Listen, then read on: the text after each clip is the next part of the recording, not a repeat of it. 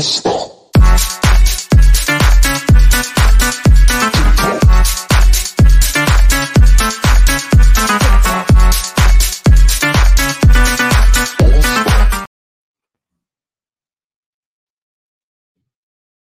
Buenas noches, gracias por estar con nosotros en No Seas Friki, una emisión más. Emisión de martes, estamos muy contentos de que usted el día de hoy nos acompañe porque tenemos lo último en el mundo del entretenimiento. Mi nombre es Moisés Tapia y estoy harto contento de que usted nos acompañe hoy y qué bueno que tenga la oportunidad de conocer un poquito más lo que nosotros con tanto cariño de veras hacemos semana a semana, que es recopilar todas estas notas y poderlas comentar. Y bueno, hablando de, comentar las notas, pues tenemos que, que presentar a un señor que no necesita presentación realmente porque es todo un as y un máster en esta cuestión de la comentada de las cosas frikis. Y estoy hablando nada más y nada menos que de una persona que yo quiero, estimo de veras mucho, el señor Rob Medina, que ya tengo poquitos años de conocerlo. Señor Medina, ¿cómo está? Buenas noches. Quiero pensar que me alcanza a escuchar, señor productor, o no. Sí, señor, sí se escucha. Bendito sea Dios, porque tuvimos muchos problemas con el audio en el previo. Contento de saludarlo, señor productor, mi querido Moy, muchos años ya de conocernos y de comentar la vida friki. Eh, como siempre, un gusto reunirme contigo, pero sobre todo reunirnos con la señora bonita, el amigo friki, nuestra audiencia que ya debe circular por las cuatro o cinco personas que semanalmente nos acompañan. Es una broma. Siempre esperamos que sean más. Ya tanto los que nos acompañan en vivo como los que nos hacen favor de escucharnos en alguno de los formatos de podcast en los que siempre está disponible No Seas Friki eh, después de terminado el programa en vivo. Y pues listos para comentar las noticias, eh, estrenos, digamos, de las series que siguen todavía en las de cajón y pues todo lo que fue surgiendo dentro de, nuestro terreno eh, familiar, que es la cultura pop, más del ladito de lo friki, de del ladito de lo geek, de la fantasía, la ciencia ficción, cómics y similares. pero nos falta un miembro, de hecho, Creo que nos faltan por lo menos dos, si no es que tres, pero creo que es justo presentar a la inspiración, al lado positivo siempre de, No Seas Friki.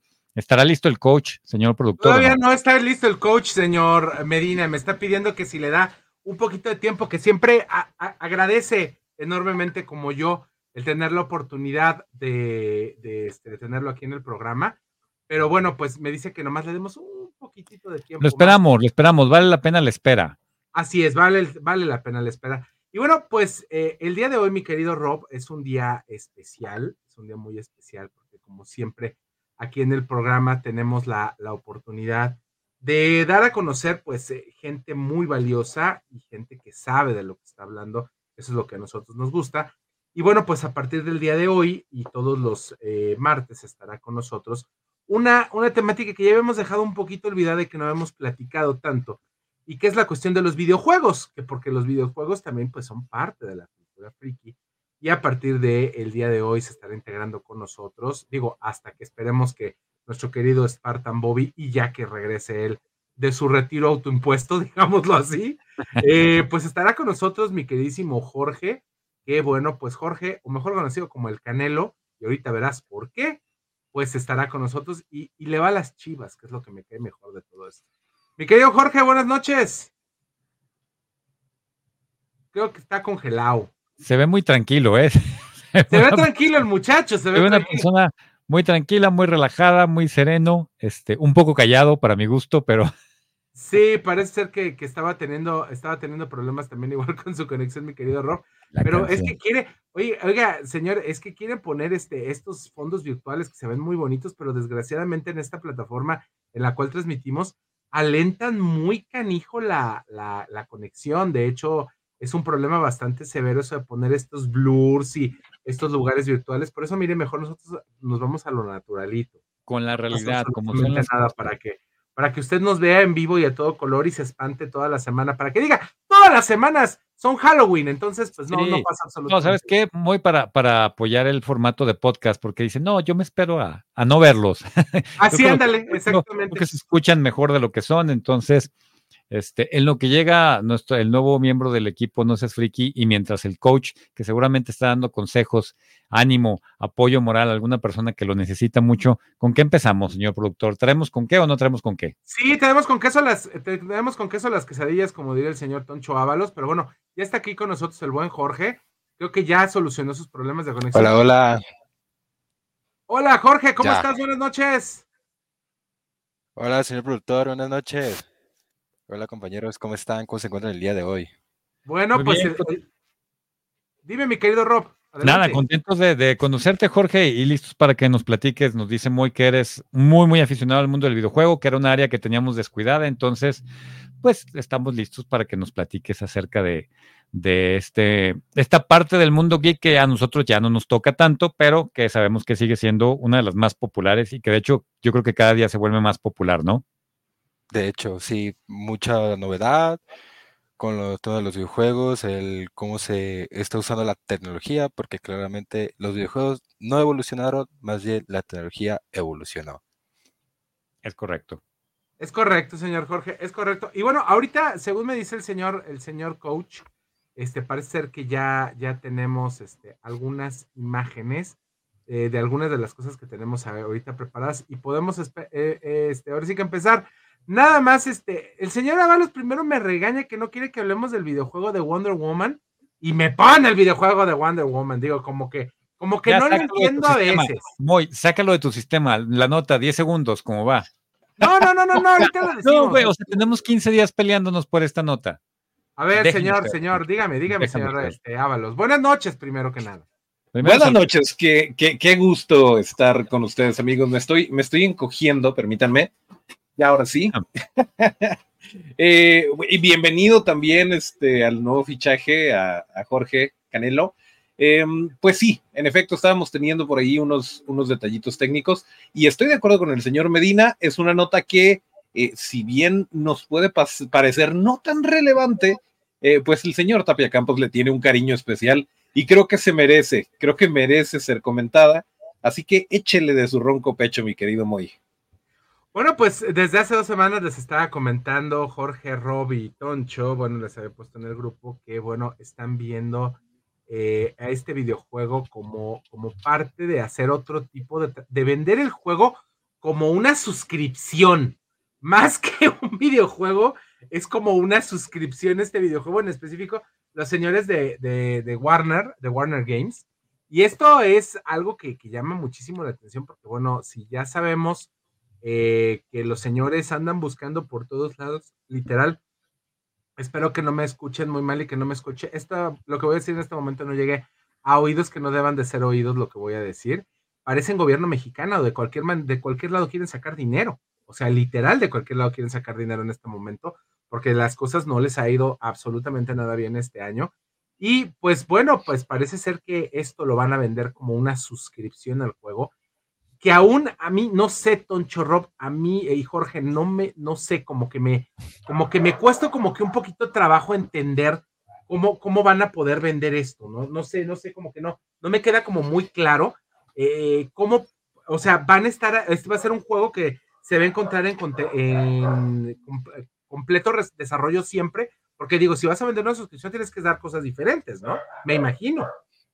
Se supone, esa es la idea, o sea, ese tendría que ser el punto de, venta. La verdad es que creo que cuando platicamos de, los planes a futuro de DC y de cómo estaban como reconfigurando todo su, su mercadeo, ellos habían mencionado que le iban a dar más importancia, importancia perdón, al área de videojuegos y sobre todo al licensing, eh, que nos reímos bastante, este Toncho y yo al respecto, porque pues, no veíamos mucho de dónde escarbarle que no fuera Batman, pero eh, Mujer Maravilla digo, es parte de la trilogía sagrada de DC, tendría que ser una, una buena oportunidad, ¿no? Pero en realidad no, tampoco se me ocurre cómo. Moy, ¿no crees que nos peleamos de gratis por esta nota? O sea, es, no tiene mucho que decir.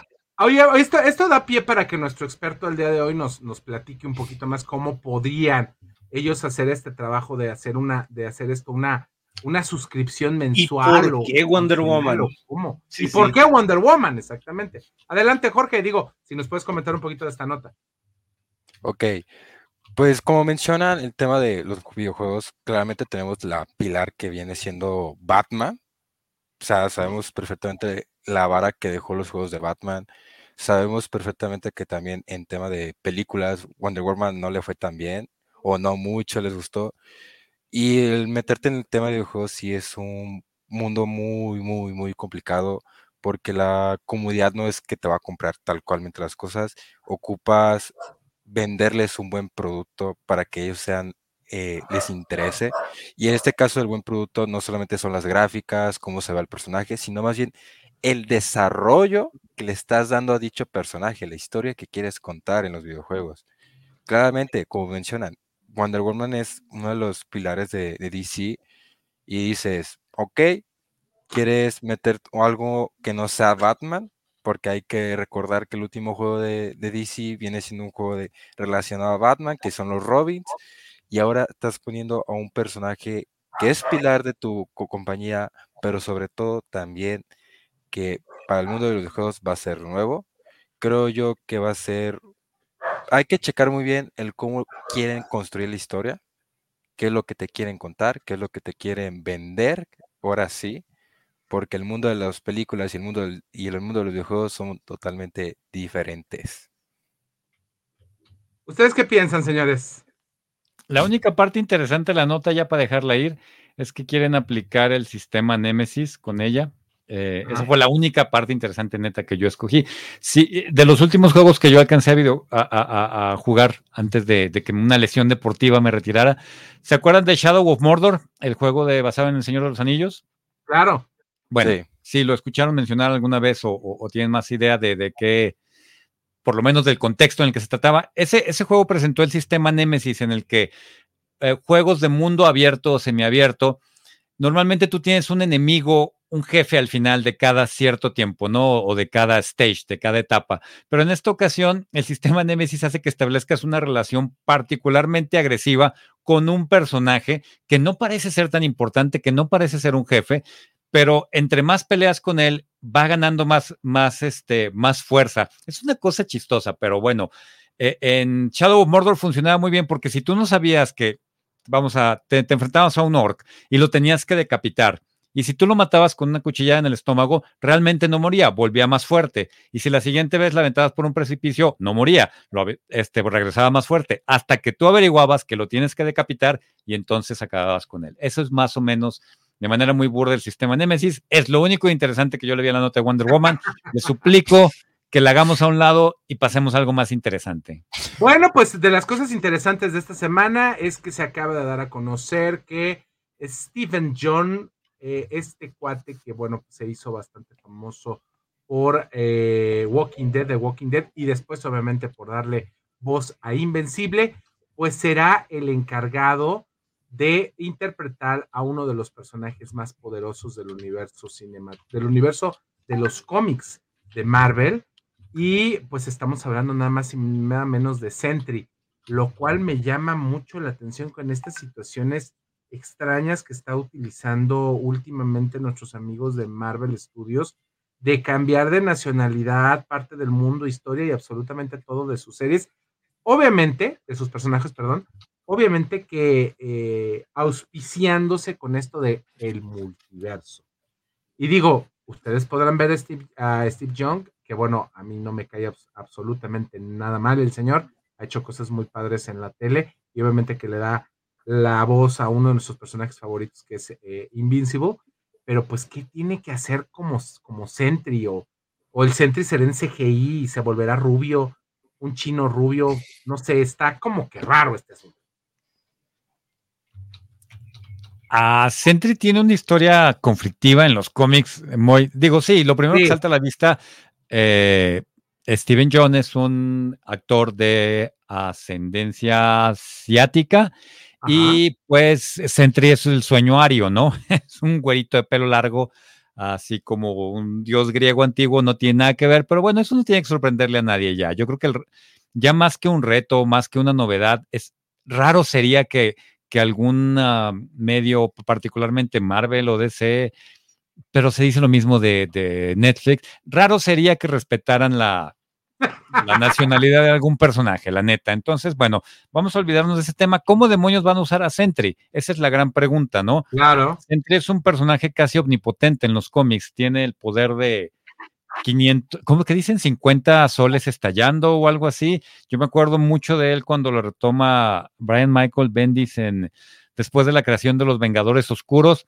Es un personaje difícil de utilizar porque es como el Superman de Marvel Comics, pero es un Superman malvado que tiene una historia muy interesante porque uh, aparentemente tenía un, un, origen muy inocuo, de, el típico origen de cómics, ¿no? Que unos químicos que durante una explosión le dan poderes, pero resulta que en el origen real nos enteramos que es un drogadicto y que justamente buscando este, las drogas eh, fue como adquirió sus poderes, es una persona mentalmente inestable, eh, es cuando desata sus poderes es inmisericordia. Entonces, mi gran pregunta, más allá de que no se parece nada al actor, es cómo lo van a utilizar, ¿no? ¿Para qué? Eh, y, lo chistoso fue cómo revelaron. ¿Se, enteraron de cómo se reveló el papel de Steven John? No, no, no, Robert, adelante. No, yo no supe. no, no, no, era curiosidad. Lo, lo, comentó alguien de la, de la forma más casual. Creo que fue, no, no quiero decir que fue Robert Kirkman, pero es, es alguien relacionado con The Walking Dead. ¿Se acuerdan que de ahí empezó a agarrar fama Steven John? Y dijo, ah, por cierto, mi compa Steven John va a salir de Sentry en Marvel. O sea, no fue un aviso oficial. Al güey se le, se le escapó en una entrevista.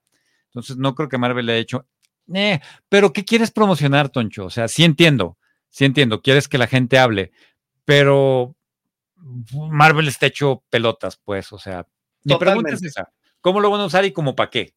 ¿No? Hubo muchas notas porque en, su momento, no sé si recuerdes, eh, había un personaje en la nueva película de, Hellboy que no le fue nada bien, eh, que iba a interpretar, se me, se me fue el nombre, pero era este cuate que era Darion Aharis en este en Game of Thrones sí, sí, sí. Y, que, y que había sido, me parece que Ajax en, eh, en Deadpool. Y estaba muy bien el cast y todo, pero a la mera hora se rajó porque el actor originalmente en los cómics era de ascendencia asiática y dijo, ¿sabes qué? Pues yo no le voy a quitar la chamba a un asiático y entonces se lo terminan dando al asiático y todo bien y, bravo, inclusión y chalala. Y ahora nos ponen a Steven John y nadie dice nada. Digo, no sé, está raro. está raro cómo están, cómo están cambiando los tiempos, espero que para bien, pero vaya, eh, yo soy de la creencia de que si eres un actor precisamente, y tienes que interpretar un cocodrilo, no te puedes estar quejando de tantos cocodrilos actores que quisieran la oportunidad, pues no.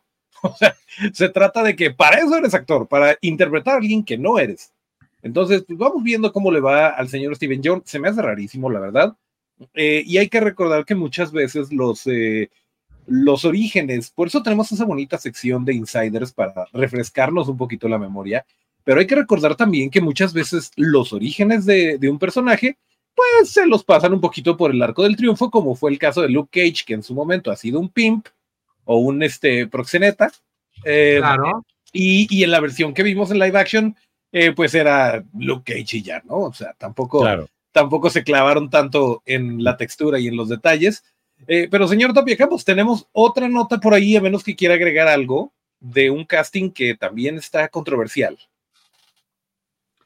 Sí, otro de los castings que están controversiales, señor, señor eh, Ábalos, es el casting, porque ya, digo, cada vez está, se parece de, digo, va a ser hasta el 2024 esta película, pero parece ser que eh, cada vez están revelando más cosas de... 25.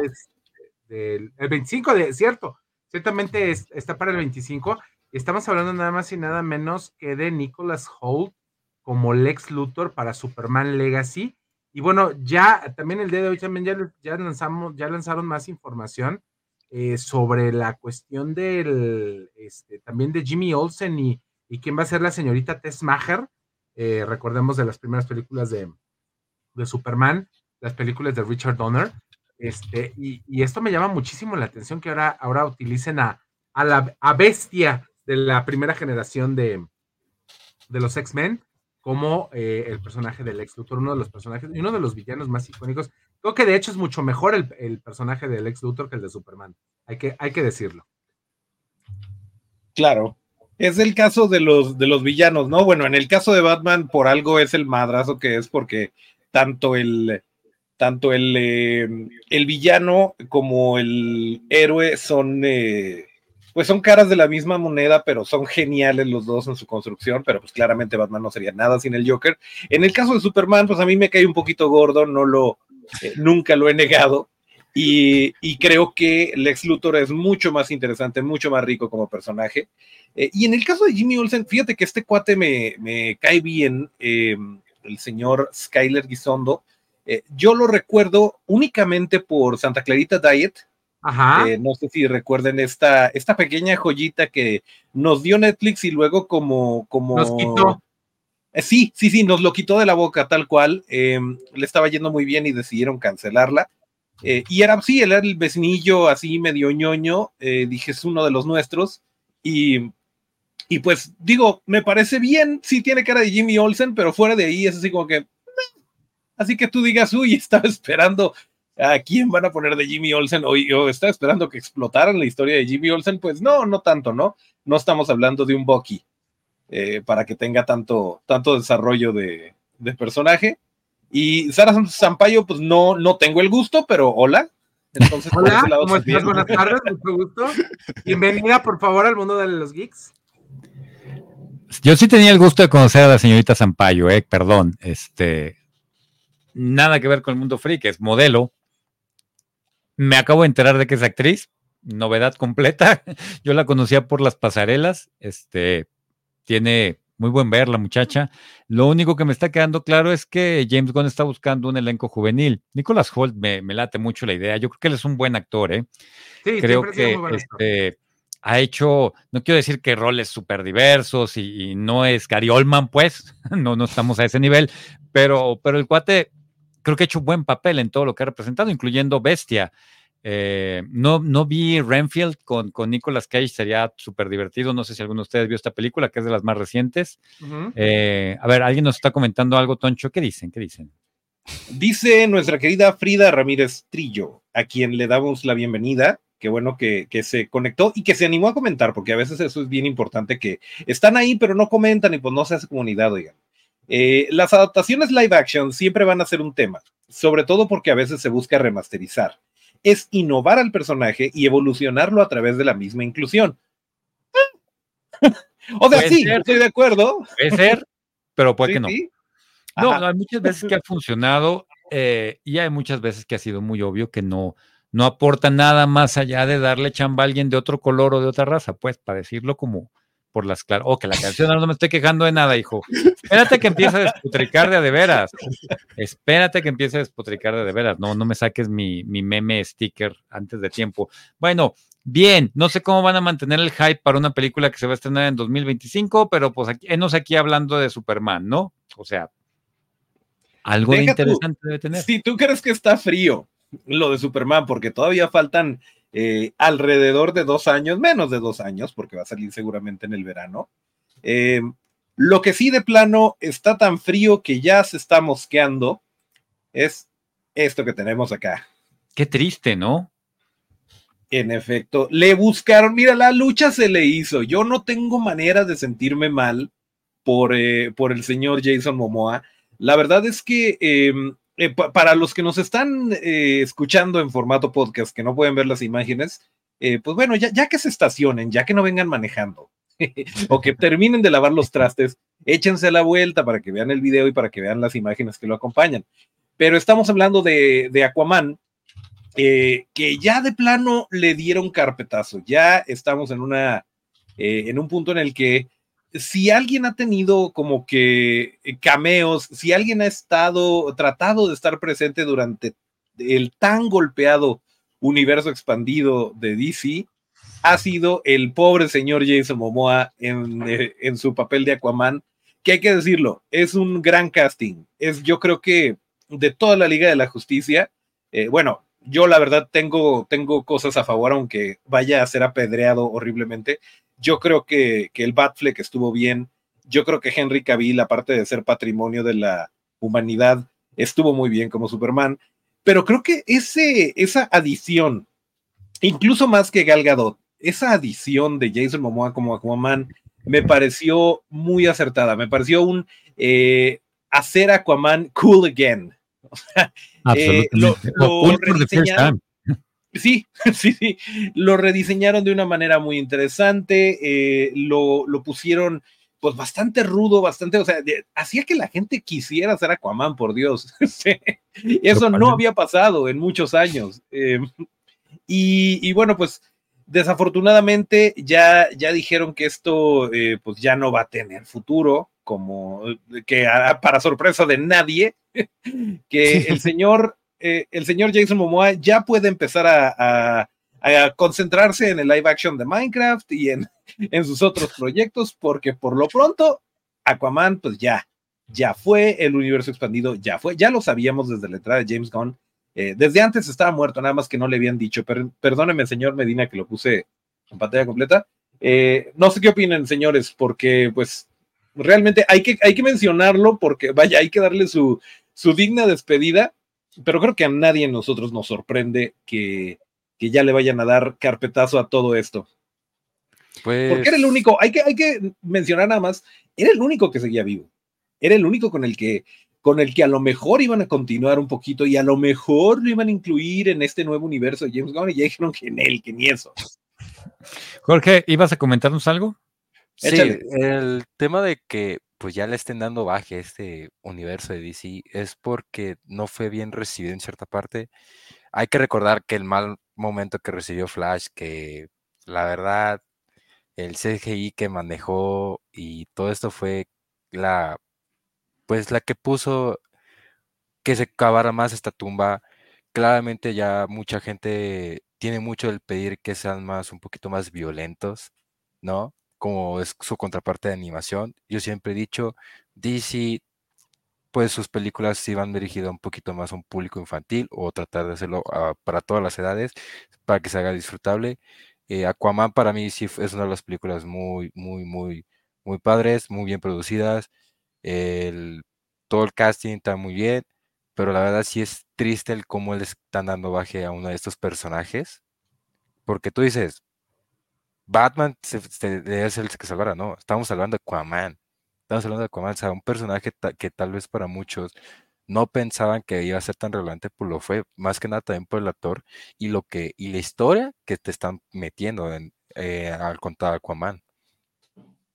Sí, yo creo que con los demás castings, Jorge, digo, para tampoco revolverle mucho, el fracaso de Aquaman, Crónica de una muerte anunciada, es un universo que ya fue, no tenía para dónde hacerse. Toncho, no te vamos a pedrear, lo habíamos dicho, de las pocas cosas buenas que dejó Snyder fue el casting.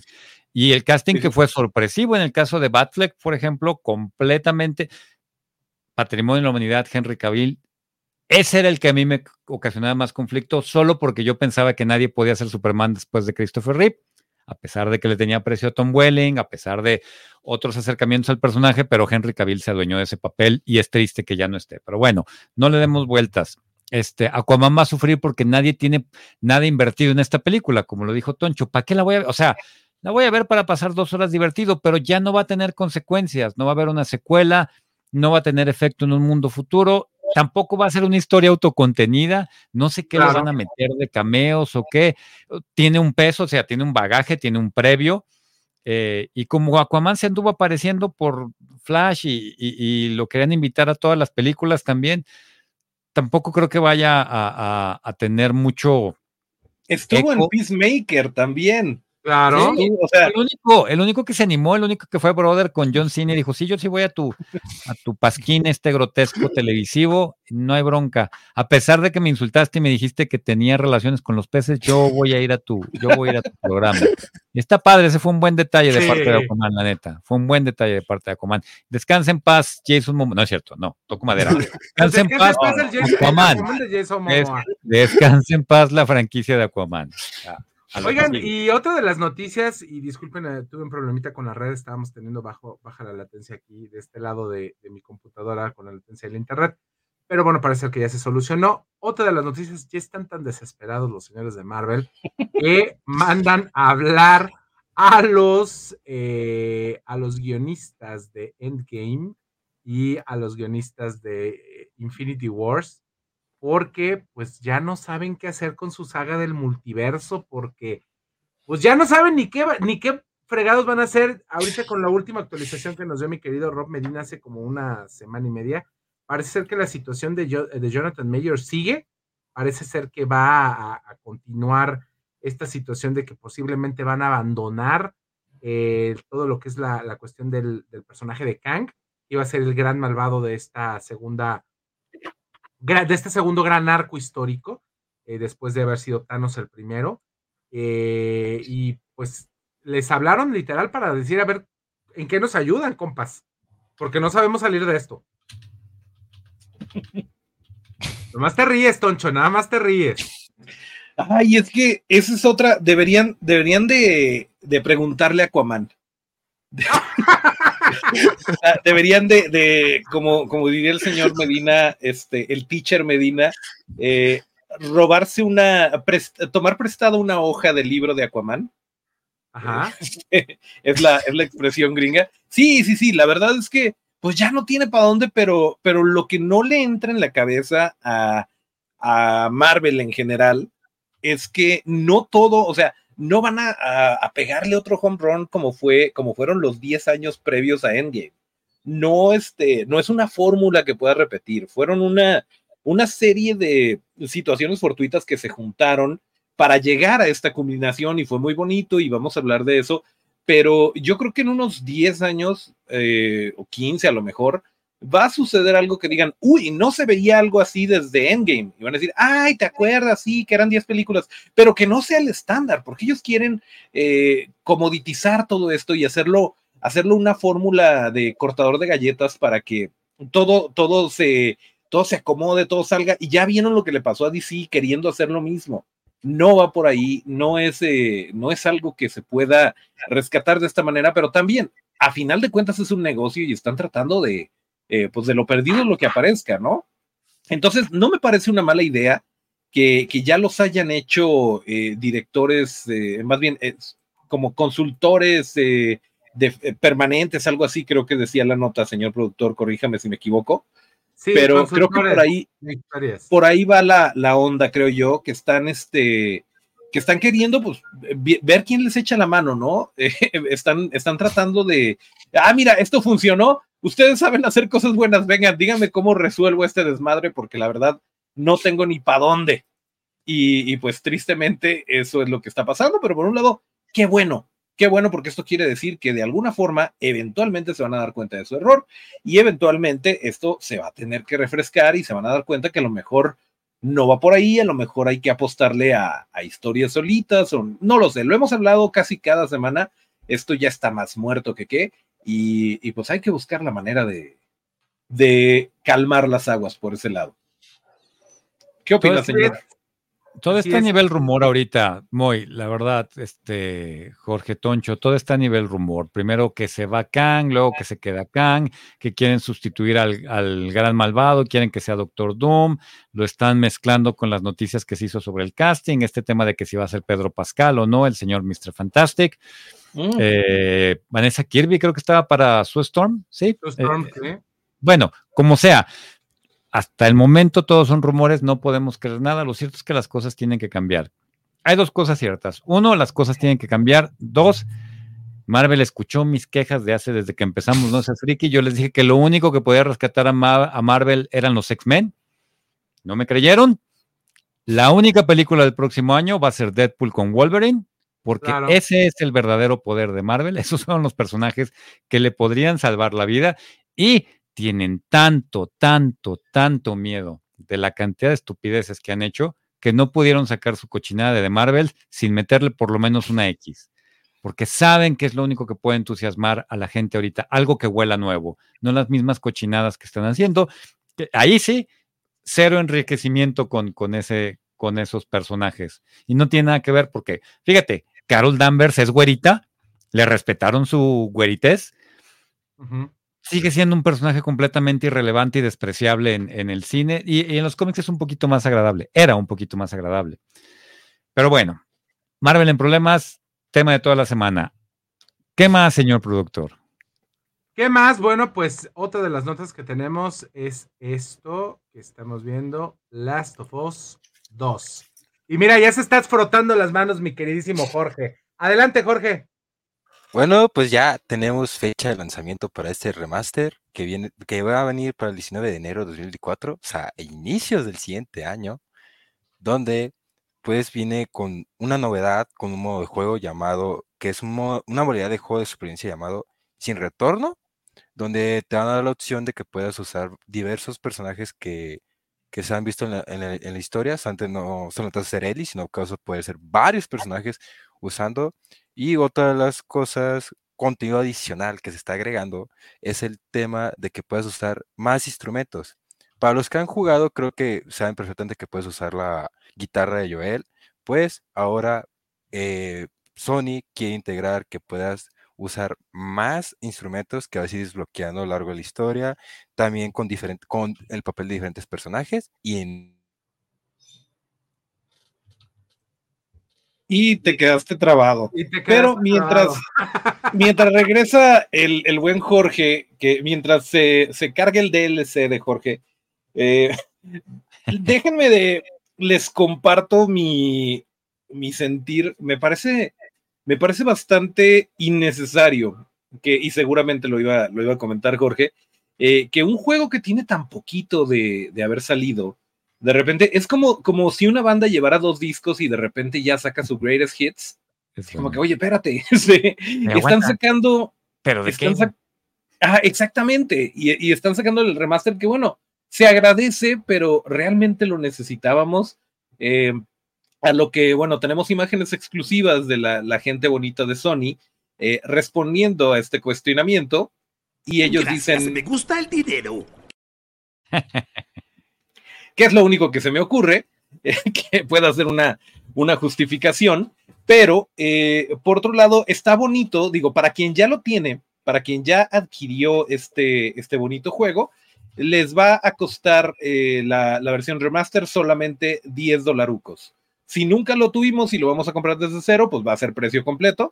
Pero vaya, al menos tuvieron la decencia de decir, está bien, no te estamos cobrando doble, dame, dame 10 dólares por, por, el, por la chamba que se aventaron eh, los desarrolladores y los diseñadores para remasterizarlo y estamos tablas. Entonces, por ese lado, pues está bien. Ya regresó el, señor Jorge, así que échele.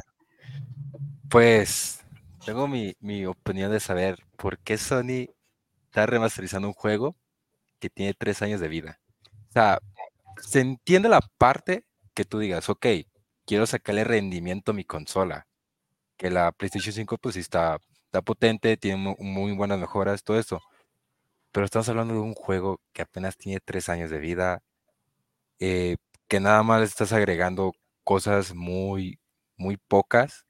Una de esas es mejor, la mejora parte de la mejora gráfica con lo mencionado mis compañeros, va a costar 10 dólares para las personas que ya lo tenían, que para mí es como de, pues, claramente debe costar menos para alguien que ya lo adquirió, porque es el mismo juego, simplemente con mejora de gráficos, que no, viendo el tráiler, créanme que no es muy notorio esa mejora, y también la parte de que te estén metiendo un poquito de contenido nuevo, que es el tema de instrumentos, a mí, para mi opinión, sí es algo que, algo chido, por el tema de que no solamente se usa la guitarra, sino que puedes usar diversos instrumentos, diversos, diversos personajes que vas a ir consiguiendo esos instrumentos a lo largo de la historia y en diferentes situaciones de la historia vas a poder utilizar esos dichos instrumentos. Yo creo que va un poquito a, subirse en el, digo, la idea de, pensar en por qué hicieron un remaster de este juego, creo que podría ser aprovechar la popularidad masiva que tuvo la serie de HBO, ¿no? O sea, a lo mejor, digo, todo, todo, todo sector del mundo geek tiene su audiencia cautiva. Los, videojuegos tienen a los gamers, pero cuando, cuando das el brinco a otro, a otro medio, en este caso el videojuego a, la, pantalla chica, a la, a la serie televisiva, creo que le dio un impulso, creo que la gente que juega el juego, valga la redundancia, aceptó la serie, la gente que no estábamos muy familiarizados con el juego, disfrutamos la serie como algo nuevo y puede ser que sea eso, ¿no? O sea, como a ver, la gente que no estaba muy familiarizada, vamos a, vamos a, a tratar de encaminarlos a que conozcan la experiencia del videojuego en una nueva versión, como dijo Jorge, sacándole jugo a esta mega consola que tenemos ahorita. Y yo creo que por ahí va la cosa, esa es mi opinión. ¿Y luego qué? Porque ya me dejaron aquí platicando y yo ya no tengo mucho más que platicar del, del, del Last No, no, no, dime señor, dime señor. No, no, no, nada, nada que agregar, totalmente de acuerdo con, con lo que dicen, vamos viendo. Eh, y mira, también, eh, tal vez lo único sería, eh, tiene sentido que si están nominando a Juego del Año a un remake, que claramente no se lo va a ganar, pues obviamente Sony va a decir, oye, yo también quiero. A ver, ¿cómo, cómo es esto de, de los remasters? ¿Me estás diciendo que le puedo sacar más lana y más popularidad? Y pues bueno, están entrándole al juego, que me parece medio cochino, me parece medio deshonesto, pero pues adelante. Se vale, Eh, se vale. Exactamente. Se vale. Se vale. No sé, Así señor, señor eh, Tapia Campos, si sea momento de entrar oficialmente a la sección de, del buen Canelo. Ah, pues adelante, por favor. Yo creo ¿Quieres que así, ahí les va. Videojuegos. Hola, hola. De, Bueno. dese, dese con todo. Bueno, las noticias que les he dado, que es la siguiente, Star Wars Imperial at Wars, después de su lanzamiento de 17 años, un juego que fue lanzado el 16 de febrero de 2006 para las plataformas de computadora, ha recibido una actualización. Sí, así es. Un juego que lleva 17 años recibió una actualización gracias a las quejas que hicieron la comunidad de Star Wars de dicho juego, donde pues reportaron el problema de que algunas computadoras tenían el problema de este que le salía la notificación o el error de decir e in- memoria insuficiente, que eso fue una de las cosas que arreglaron. El también sol- solucionar diferentes problemas que fueron eh, dichos por la propia comunidad, que viene siendo la mejora de estabilidad de- en el modo multijugador, solución a una serie de problemas que reportaron la comunidad, como estoy diciendo, actualización de mapas, eh, recursos gráficos y funcionalidad de algunas unidades utilizadas en batalla, que ya sea de manera terrestre o en el, o en el espacio, pues conociendo la, la estética que es Star Wars, claramente este juego tiene las dos modalidades, ya sea en tierra o en el espacio, que claramente pues las quejas fueron escuchadas por para el grupo Lucasfilm Games, le escucharon a la comunidad, que me parece algo fantástico, porque te deja ver que hay desarrolladoras que escucha a su público, escucha a su comunidad, y lo que mejor ellos quieren es brindarte el mejor servicio para que tú sigas disfrutando de un juego que fue hecho totalmente para ti. Ok. Y por ahí hay una, hay una nota de, de- Yo no entendí muy bien eh, estos, estos pequeños eh, jóvenes asiáticos sosteniendo un trofeo.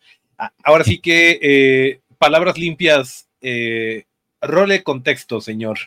Bueno, el fin de semana pasado acaba de pasar el Mundial de League of Legends, donde claramente a los chicos que tenemos aquí presentes en pantalla ganaron su cuarto Mundial de League of Legends, teniendo pues un antecesor de haber perdido dos finales, donde le ganaron a los chinos Weibo 3 a 0 y lo ganaron en casa los coreanos, es un grupo de, de, core- de surcoreanos, lo ganaron en casa, teniendo pues un poquito de, de antecedentes, claramente como he mencionado, son cuatro campeonatos los que llevan, donde el primero fue ganado en el 2013, el otro fue en 2015 y el siguiente en el 2016, teniendo pues unas dos finales derrotadas, que es una en el 2017 y una en el 2022. Otra de las cosas más sorprendentes de esto fue la cantidad de espectadores que tuvo dicho evento, que es el World 2023, teniendo una gran cantidad de 6.4 millones, sin contar al público chino, obviamente,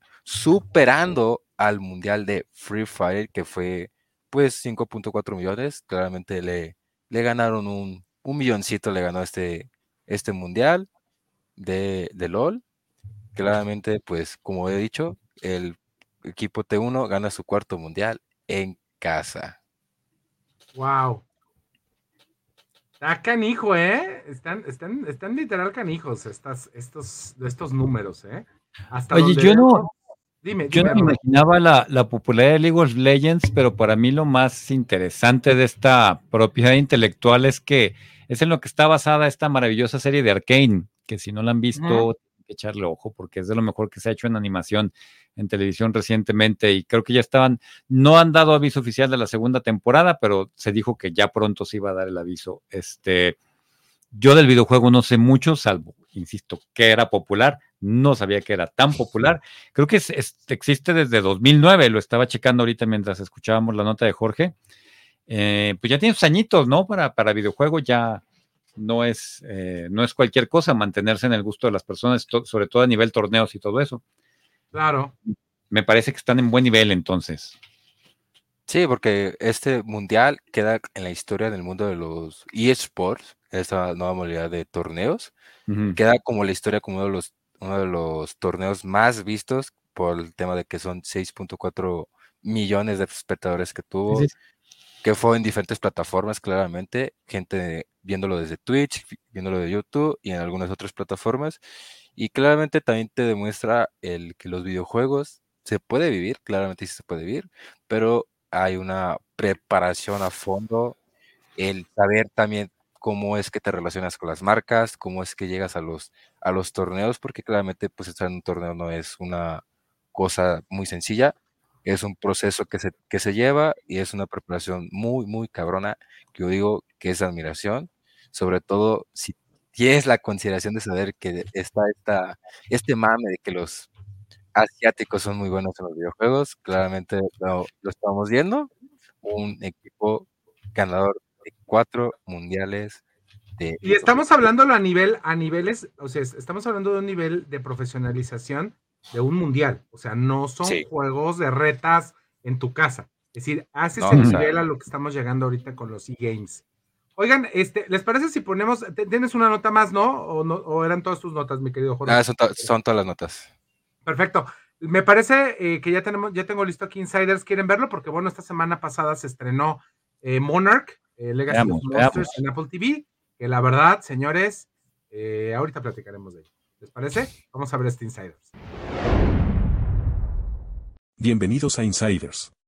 El día de hoy hablaremos de una criatura mítica del mundo friki, Godzilla, un monstruo icónico en la cultura pop mundial, es un símbolo de la cinematografía japonesa y del género de películas de monstruos. Su primera aparición fue en la película Gojira de 1954, dirigida por Isir Honda.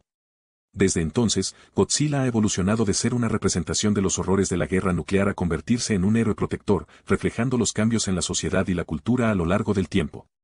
Godzilla fue creado por la compañía Toho como una metáfora de la destrucción nuclear, inspirado por los bombardeos atómicos de Hiroshima y Nagasaki y el incidente del barco de pesca japonés Fukuryu Maru, expuesto a la radiación nuclear. A lo largo de las décadas, Godzilla se transformó de un símbolo de miedo y devastación a un defensor de la Tierra, luchando contra otros. Más de 30 películas, que incluyen producciones japonesas y de Hollywood, han presentado a Godzilla, mostrando su popularidad global, con hordas de fans. Una amplia gama de productos, desde juguetes hasta ropa, han sido comercializados, ampliando su presencia más allá del cine. Godzilla ha influenciado a numerosos directores y ha sido parodiado o referenciado en diversos medios, incluyendo televisión, música y videojuegos. El nombre Godzilla es una combinación de las palabras japonesas gorira, gorila, y kujira, ballena. La técnica de filmación original utilizaba un actor en un traje de goma, una técnica conocida como Sweetmation. En 1998, Hollywood realizó su propia versión de Godzilla, que fue recibida con opiniones mixtas por los fans debido a cambios significativos en el diseño y la personalidad del monstruo. Godzilla ha tenido un enfrentamiento en pantalla con King Kong, otro ícono del cine de monstruos, en varias ocasiones, la más reciente en 2021. Godzilla es un testimonio del poder del cine para reflejar y procesar traumas históricos y preocupaciones contemporáneas. Godzilla sigue siendo relevante en la cultura pop, con nuevas películas y adaptaciones que mantienen vivo su legado. En conclusión, Godzilla no es solo un monstruo de cine, sino un fenómeno cultural con una rica historia y un impacto profundo en la cultura popular global, simbolizando la capacidad del arte para evolucionar y reflejar los tiempos cambiantes. Y esto fue todo en Insiders, los esperamos la semana próxima con más. Esto fue el Insiders de esta semana. Una buena intro al personaje. Sí, sí. Ahora sí, Ustedes entremos, en, entremos con las de... Las de cajón. Yo creo que una, una adición, ahora que, que ya, ya se terminó Loki y que, y que bueno, Chucky está, está ahorita en, eh, en pausa, está en mid-season, creo que eh, pues va a ser un digno, eh, una digna adición a las de cajón esta, esta serie de Monarch que ya se encuentran dos episodios disponibles en la plataforma de Apple TV Plus. Que bueno, yo tuve oportunidad de ver un, un episodio y la verdad, em, yo no sabía, me, me, pareció muy interesante que el personaje de Wyatt Russell, a quien vimos como, como US Agent en la serie de, de Falcon and the Winter Soldier, eh, interpreta el mismo personaje que su papá, Kurt Russell.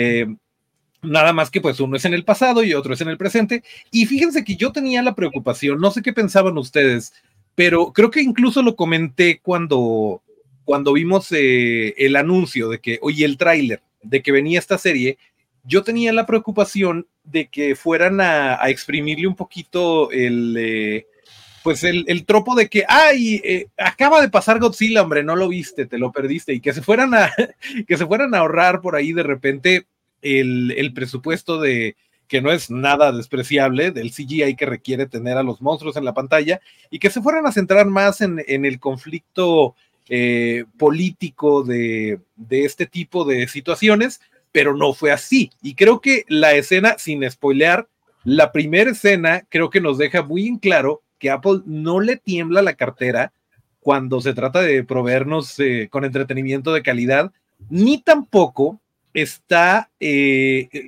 no te pone a hacer tareas, siento yo. O sea, obviamente lo disfrutas más si viste las películas, pero creo que, creo que es algo que se puede disfrutar eh, por sí solo y, y no, no, está, eh, no está forzosamente ligado a lo que, eh, para que lo disfrutes o lo entiendas, a lo que ya sucedió en las películas tanto de Godzilla como de Kong, como de Godzilla y Kong. Sin embargo, sí tiene que ver. Em, y, pues hay monstruos, y era lo que yo quería, y yo hasta el momento estoy feliz. Llevo un episodio, no sé qué piensen ustedes, señores. A mí me encantó, he visto un, un episodio nada más, y estoy realmente muy contento porque los señores de Apple, como dices tú, no les tiembla la cartera, pero en ningún momento. Y creo que eso ya lo hemos visto con series como Foundation, lo hemos visto con Silo, eh, lo hemos visto por All the Mankind, por Servant, con, obviamente con la serie favorita de mi queridísimo el, el coach Toncho Lazo, este, igual no les tiembla la cartera. O sea, no les tiembla la cartera. Creo que poco a poco, no sé, a lo mejor esto es muy aventurado lo que voy a decir, creo que poco a poco Apple TV se está volviendo en el nuevo, en el nuevo HBO que teníamos. Justo, sí, totalmente. Sí. Se está volviendo ese nuevo, nuevo HBO que. Algo que agregar porque hay mucha, hay mucha de cajón y creo que, creo que va a haber otra, otra por ahí, señor Medina. Esta, esta, no va a ser de cajón porque ya sacaron todos los capítulos, señor, y nos estamos. Ay, no, no, no, entonces esto tampoco. Pero qué bonito, qué está bonito. Padrísima, la verdad, si puede ver Scott Pilgrim, eh, Take It All, de veras, este, vaya y véala, vea los ocho capítulos. Es una verdadera oda al cómic, que ya tuve la oportunidad, luego se lo rolo ahí en, en formato PDF, porque ya es un cómic viejo y es difícil de encontrarlo eh, aquí en estos lares de nuestro México, pero es una, es una verdadera joyita. Eh, y sobre todo con las voces originales de los que los interpretaron en la película de live action sí, señor. que estamos en ella y la verdad es, es una verdadera una verdadera maravilla. Si no ha tenido la oportunidad, métase a la plataforma de la N roja y disfrute de Scott Pilgrim porque de verdad está bien bonita. Y lo más chistoso, ya para pasarnos a Ricky Morty, porque si no se va a enojar Tonto y Rob. También Jorge, porque déjame decirle que Jorge es bien fan de Ricky Morty. De hecho. Super fan de Ricky Morty. Ah, bienvenido al club. Bienvenido a la familia. Gracias, gracias. Déjenme decirles que algo bien interesante. Esta serie de Scott Pilgrim es completamente, es manufactura japonesa con dirección norteamericana. Está muy bien hecho esto. Bueno, ahora sí, pásense. Ricky Morty. Nada más quiero, eh, quiero decir, tengo toda la confianza del mundo. El episodio pasado estuvo cargadísimo de lore, cargadísimo de, eh, de, conflictos, de resoluciones. Lo platicamos la semana pasada con la mínima cantidad de spoilers. Creo que en esta ocasión nos traen una, una aventura un poquito más sin sentido, pero que sin darnos cuenta nos está, eh, nos está llevando de la mano a la siguiente fase de la historia de Ricky Morty. Comenzamos con un Rick Sánchez eh, deprimido claramente por, eh, por toda la situación que ocurrió en el, en el episodio anterior y todo lo que se venía cargando. Y, y, Morty, pues a su muy particular estilo, de alguna forma lo saca de ahí y, y en un esfuerzo por comprobar que él tiene la razón, Rick los mete en otra bronca y, vaya, es una joya de episodio. A mí me pareció, eh, tiene, tiene ciertos chistes estúpidos muy buenos. El de Jeffrey Dahmer me encantó. Eh, y, creo que, creo que todo esto, la, escena de Churri, por favor, vamos a ver otra vez a Churri. Yo quiero que ese sea el nuevo, el nuevo Evil Morty. Eh, creo, que, creo que tiene potencial ese personaje. me pareció una joya, una absoluta joya, no tan no tan cargada, pero no lo necesita ser. O sea, si después del episodio que tuvimos hace dos semanas nos dan esto, estamos en buenas manos. No hay nada que temer. Ricky Morty tiene más vida que nunca. Señores, algo que agregar. Porque 100 años de Ricky Morty. Oye, Toncho, lo dijimos la semana pasada y teníamos razón, como siempre. Bueno, no es cierto, no como siempre, pero a veces le atinamos. Eh, hay dos líneas principales para las aventuras de Ricky Morty, ¿no? Esta, esta mega historia, el lore, la, la mitología de Ricky Morty, que nos dio un episodio brutal de resolución la semana pasada, y ahora nos dan este intermedio tan maravilloso con, con elementos de, de, The Watcher, del Vigilante y todos los personajes similares que se han hecho en el mundo de la ciencia ficción, ¿no?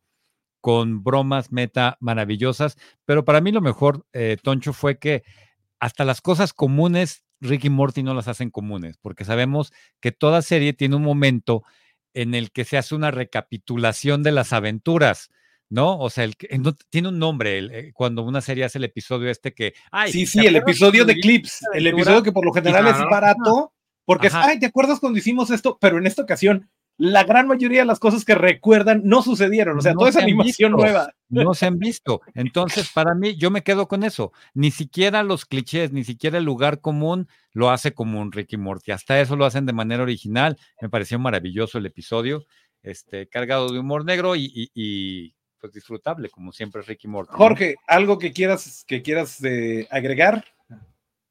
Que pues a mí me recordó mucho al episodio de cuando se pueden ver las memorias pasadas. Eso me hizo recordar. Sí, sí, un episodiazo, no me acuerdo cómo se llama, pero sí, al nivel de ese y al nivel de cable intergaláctico.